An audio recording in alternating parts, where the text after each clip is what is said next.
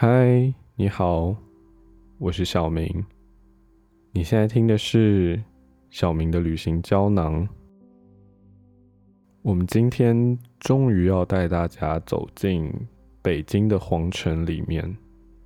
其实，在写这一集脚本的时候，我苦恼了很久，因为紫禁城是这么样的大。它分成了外圈的皇城和内圈的紫禁城。光是外圈的皇城就有六点八七平方公里大，也就是六百八十七万平方公尺，换算下来是八百多个世界杯足球场。而内圈的紫禁城呢，也有七十二万平方公尺大。是八十几个世界杯足球场。紫禁城是这么样的大，从它第一个主人明成祖朱棣开始，一直到最后一个皇帝溥仪，前后总共有二十四个皇帝住在北京城里，更还有他接下来所衍生出的故宫博物馆群。它是这么样的大，发生过这么多的故事，那我其实蛮苦恼，要怎么把这么大的一个北京城装在小小一颗旅行胶囊里面？光是一般的游客去拜访紫禁城，一整天下来都不一定走得完整个开放的园区。那我想，我只能用我看到的角度，带大家走进这一个明清皇家的驻地——紫禁城。首先，我们要进入天安门。那天安门其实很有趣，它是住在皇城里面的统治阶层和皇城外老百姓第一道接触的门面，所以即便到了现在。统治者们还是会把肖像画和标语挂在天安门上，甚至连新中国的成立都是在天安门上向全世界宣布。走过天安门重重的安检，你会听到来自于中国各个地区的人们，甚至是来自世界上不同地方的旅客。讲着他们的语言，可是他们来到这里有一个共同的目标，就是一窥这个曾经独霸天下的政治中心。走过天安门之后，我们会经过端门。那经过了端门，向右手边望去，就是紫禁城里的太庙。太庙是皇帝用来祭祀祖先的地方。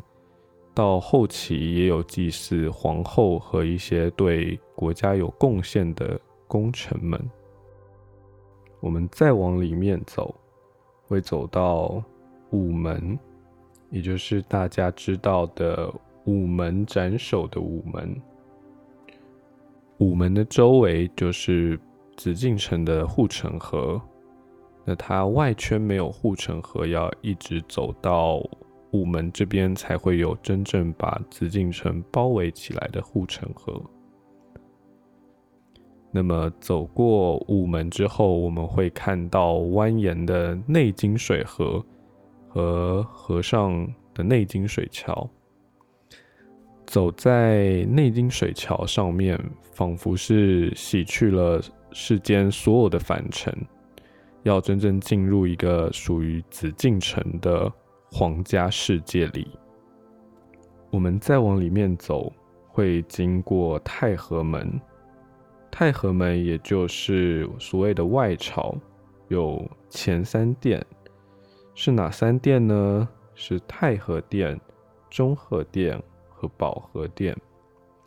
太和殿，太和这两个字是取于《易经》的乾卦，乾道变化。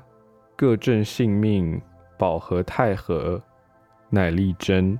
一句话里，它是要表达宇宙里面所有的关系都必须得到一个平衡，才能协调。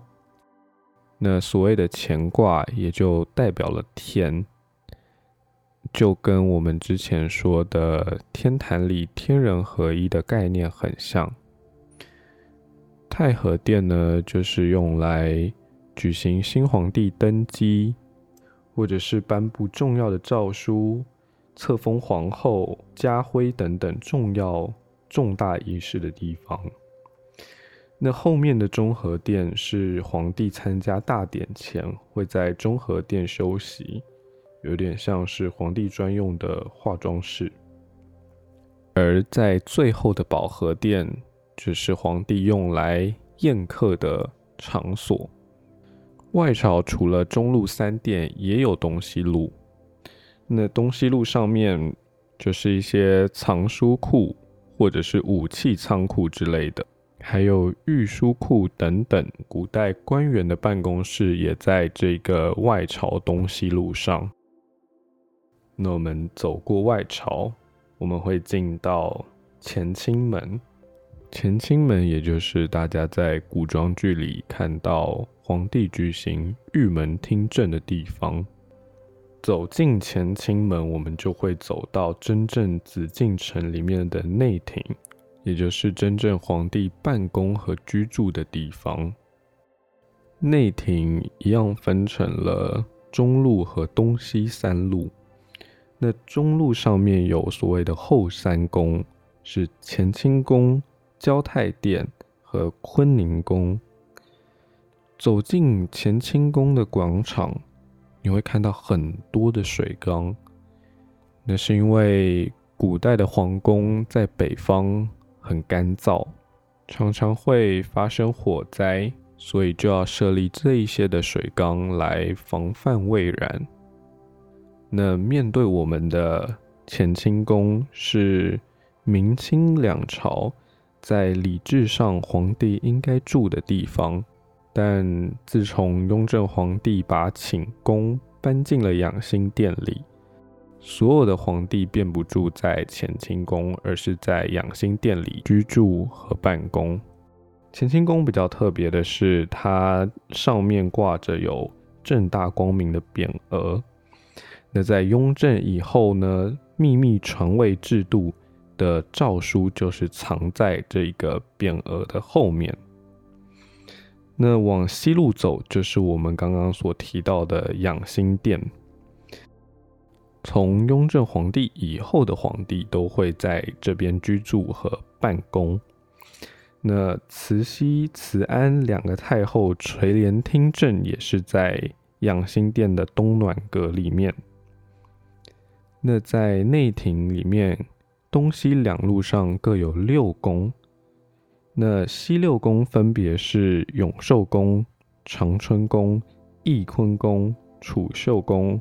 太极殿跟咸福宫，那东六宫是承乾宫、景仁宫、中翠宫、永和宫、延禧宫和景阳宫。相信喜欢古装剧的朋友应该对这些名词不太陌生。可是念了这么多的宫名，没有听到一个。名字叫做冷宫。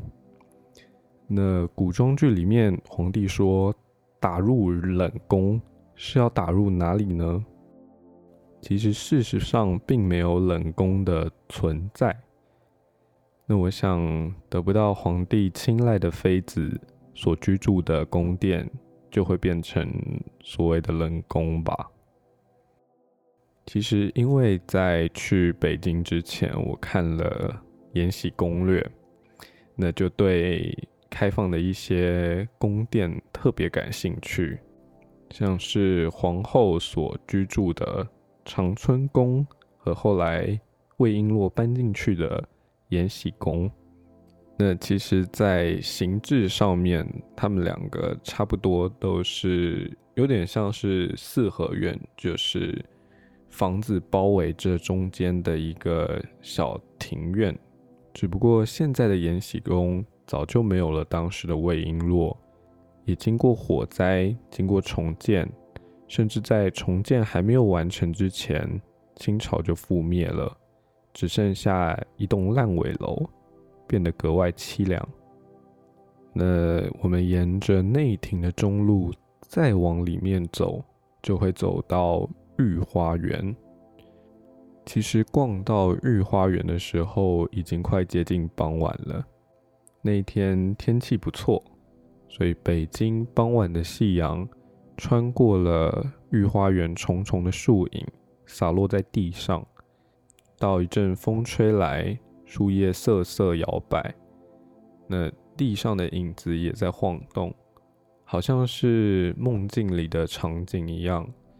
它不像凡尔赛花园是华丽的，它是一种轻松惬意。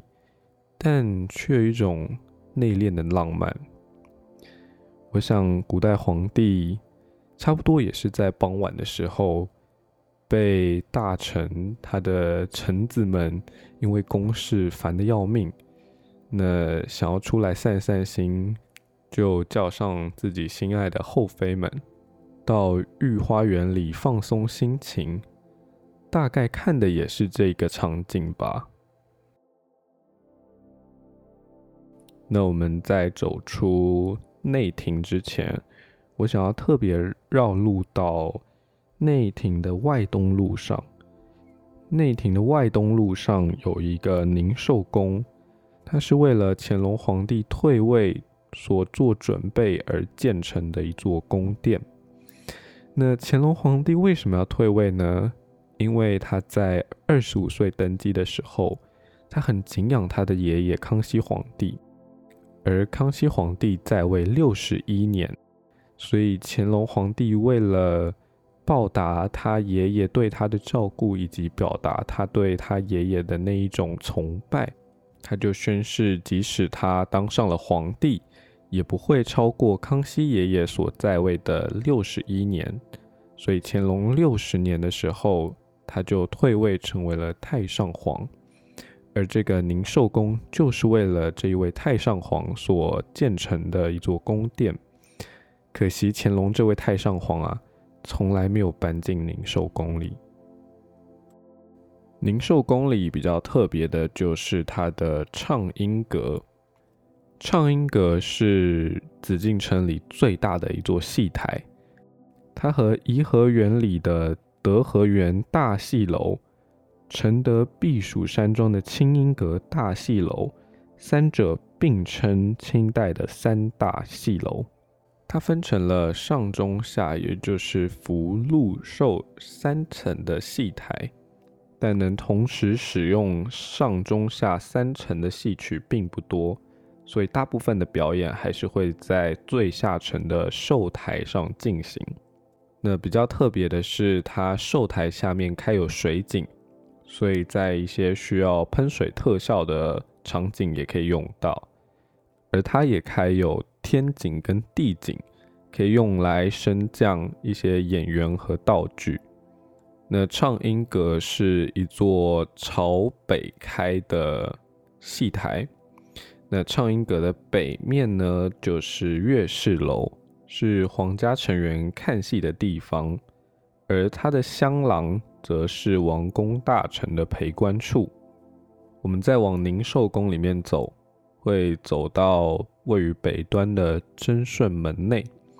这里呢有一口珍妃井，相传就是当时慈禧太后带着光绪皇帝出逃的时候，没有带上珍妃，就把珍妃推进了这一口井里。看完珍妃井。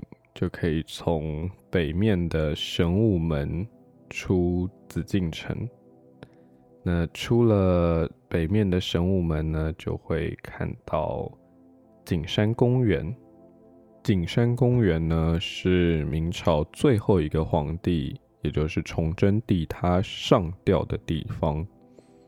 他曾经说过：“朕非亡国之君，臣皆亡国之臣。”言下之意是，像他一样这么勤政爱民的皇帝，不该是让明朝覆灭的原因。这句话也暗示了当时晚明政治局势上的贪污腐败，最后终究促成了明朝覆灭的结果。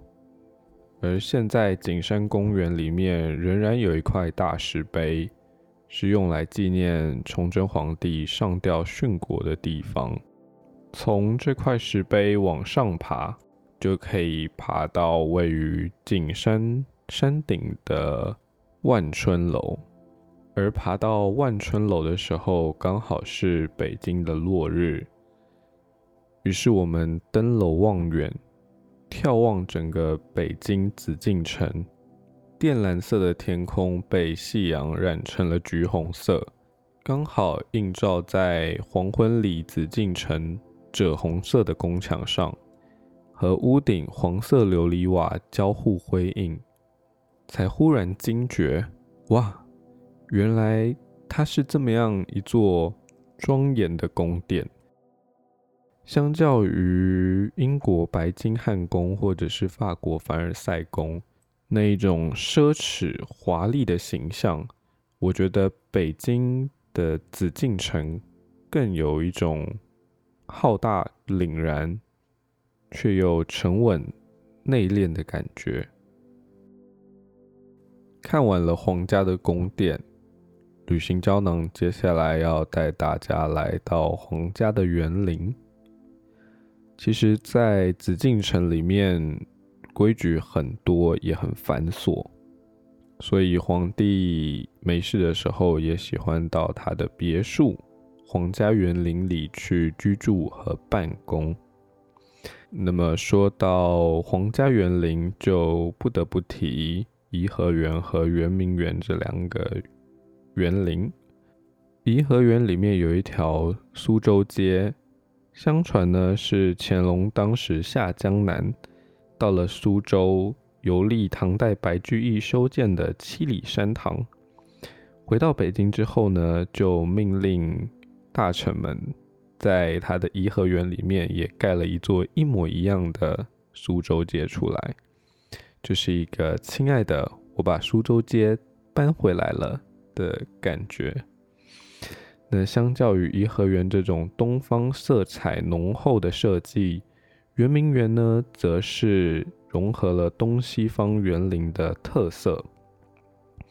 圆明园最大的特色就是西洋楼非常丰富，它占地总共六点七万平方公尺，设计者呢是意大利的传教士朗世宁和法国耶稣会神父蒋友仁、王志成等等。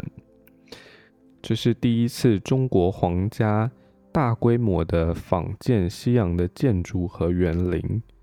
起因呢是乾隆其实蛮瞧不起西方人，那么他觉得在大家都夸凡尔赛宫盖得很豪华、很漂亮，那小小法国怎么敌得过我大清帝国呢？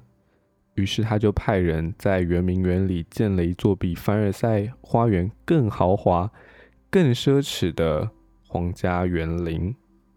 从乾隆十二年开始起建，到乾隆二十四年完成，其中包括了六组西洋建筑和三组喷泉，跟无数的庭园小品。它的建筑呢和环境采用了巴洛克式风格。而装饰的细节上则有东方的神韵，我想就有点像是凡尔赛宫的感觉，再加上中式的琉璃瓦屋顶。那其中它有一些比较特殊的建筑，像是万花阵迷宫。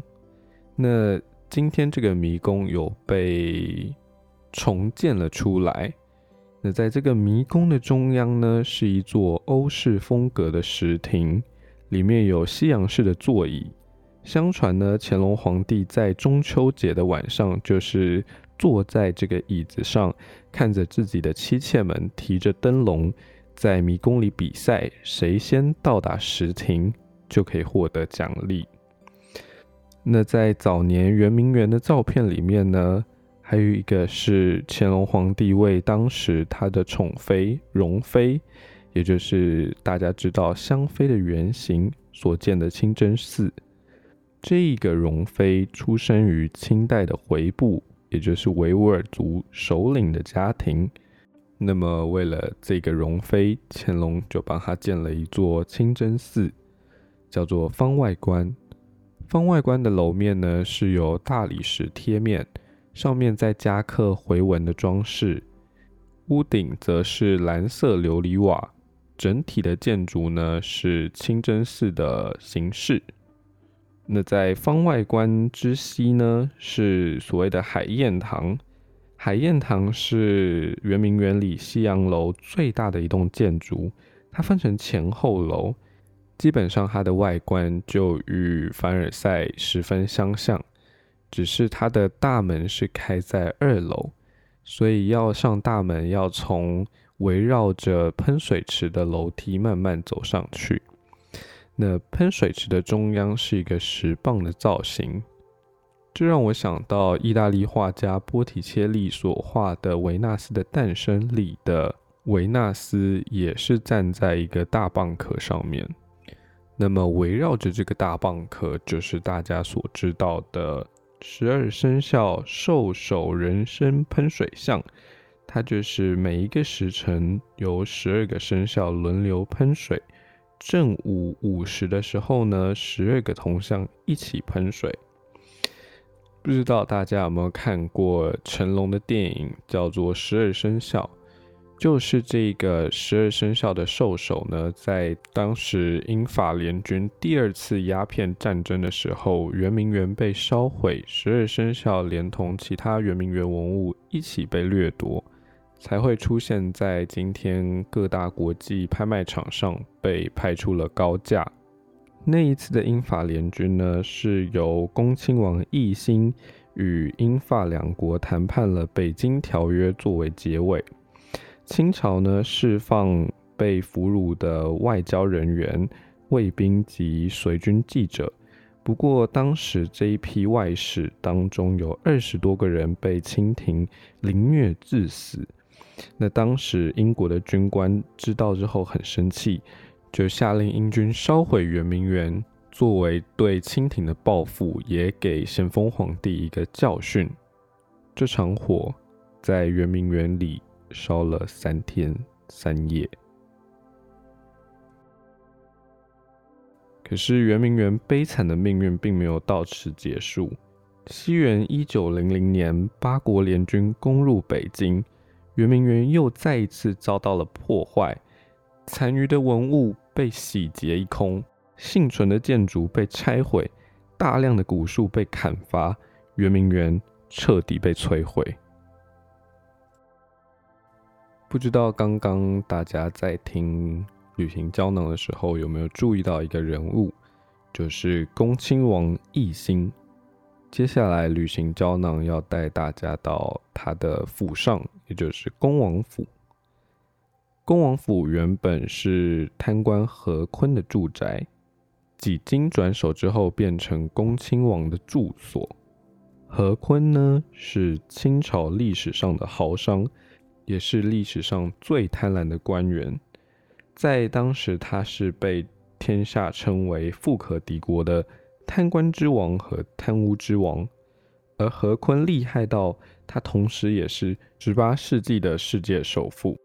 超越了同时期的罗斯柴尔德家族，其中的资产呢，包括两千万至三千多万两白银，兼并全国千万顷的土地，以及二百一十九间房产。总计何坤的财富呢，大约是八亿至十一亿两白银，换算成现在大概是一千亿美金。一千亿美金是什么概念呢？大概就是，嗯，特拉斯老板的身家，或者是亚马逊创办人的资产，他所贪污得来的资产，超过了清朝政府十五年来财政收入的总额。那么，在乾隆皇帝驾崩之后五天，嘉庆皇帝就下令将何坤捉拿入狱。十五天后，何坤就被抄家。那么几经转手之后，这栋房子就到了恭亲王奕欣的手上。恭亲王在我们刚刚带大家去圆明园的时候，也有出现，他就是英法联军第二次鸦片战争里代表清廷去签订《北京条约》的代表，他同时也是清末洋务派的代表人物。比较值得一提的就是他的孙子，就是近代的书画家溥心畬。那么这个恭王府呢，其实就像是一个缩小版的北京故宫。只是何坤一个官员，怎么可以住在一个能与北京故宫匹敌的房屋里面呢？原来是乾隆皇帝对这个何坤宠爱有加。把自己最小的女儿固伦公主嫁给了何坤的长子，所以花了六年增建了公主府，相当于郡王府的规制，送给了何坤全家居住。这个何坤实在是胆大跟有钱到令人发指的地步，他连后花园都是缩小版的皇家园林，里面有一道西洋门，原来是由汉白玉所打造的西洋门。其实最早在北京有两座这样的西洋门，一座在圆明园里，但是圆明园里那座被摧毁殆尽，所以这个在恭王府里的西洋门就是仅存唯一用汉白玉打造的西洋门。今天的旅行胶囊带大家从紫禁城到皇家园林。最后再到恭亲王的住所恭王府。我想，北京被称为天子脚下的皇城，至今仍是经济政治上重要的地标。我们今天的旅行胶囊，透过了皇家的建筑，一窥古老皇室奢华的生活。我想，也是探索权力的形状的另外一种面向吧。下一集的旅行胶囊，我们要带大家走入现代北京。我们要去王府井大街、奥林匹克公园和什刹海。今天的旅行胶囊是以皇家规格来打造，那么我们今天的彩蛋也会以皇家的规格来制作。那么今天的彩蛋是皇家小吃驴打滚。爱窝窝和豌豆黄。其实，在去北京之前，我看了《后宫甄嬛传》，然后里面有一种东西叫做东阿阿胶，然后我上网去查，它是用驴皮做成的一种养颜美容的保养品。所以我听到驴打滚的时候，我就一直很怕它上来是一道驴肉的菜肴。结果它是有点像是要像凉糕这样子，用糯米做成的皮，然后用红豆做成的馅，它是一种满族的传统小吃，吃起来真的就是像是有包红豆馅的凉糕这样子，只是它的皮可能要再绵密一点，再粘稠一点点这样子。然后驴打滚呢，它是清代的宫廷食品，但是现在是北京著名的小吃。因为在最外层，它会裹一圈豆面，所以很像是毛驴在土后打滚，满身都是泥土的那种感觉，所以叫做驴打滚。那么第二道皇家小吃叫做爱窝窝，是一种北京的清真小吃。那么现在呢，讹传出来这个小吃的出处呢，是清朝乾隆香妃的前夫爱麦提。做出了这一款回族的传统小吃呢，用来私通住在宫里的容妃，也就是香妃。它其实就是糯米团子，然后里面包一些馅料，像是核桃之类的。但是可能因为没有很合我的胃口，所以我对它的印象不是很清楚。那么说到我的胃口最对味的，我就是。我觉得是豌豆黄，豌豆黄呢是用黄豌豆，诶，绕口令来去炒糖三十分钟之后做成的一种糕点，然后是它吃起来有一点点像是日本的羊羹，但是又比羊羹更绵密一点，所以它就会融化在你的嘴里，然后就是甜甜蜜蜜的那种感觉。那我们在吃这些皇家小吃的时候呢，其实是在。我刚刚说到颐和园里面有一个苏州街，里面有一家就卖了这三样小吃。那我不确定它是不是全北京最好吃的皇家小吃，不过我想当时乾隆建好了苏州街之后，应该也有在这边边吃这些小东西边赏景吧，也算是我们偷偷体验了乾隆朴实无华且枯燥的日常生活吧。那么，小明的旅行胶囊今天就到这边，希望你喜欢这一集，我们下次再见，拜拜。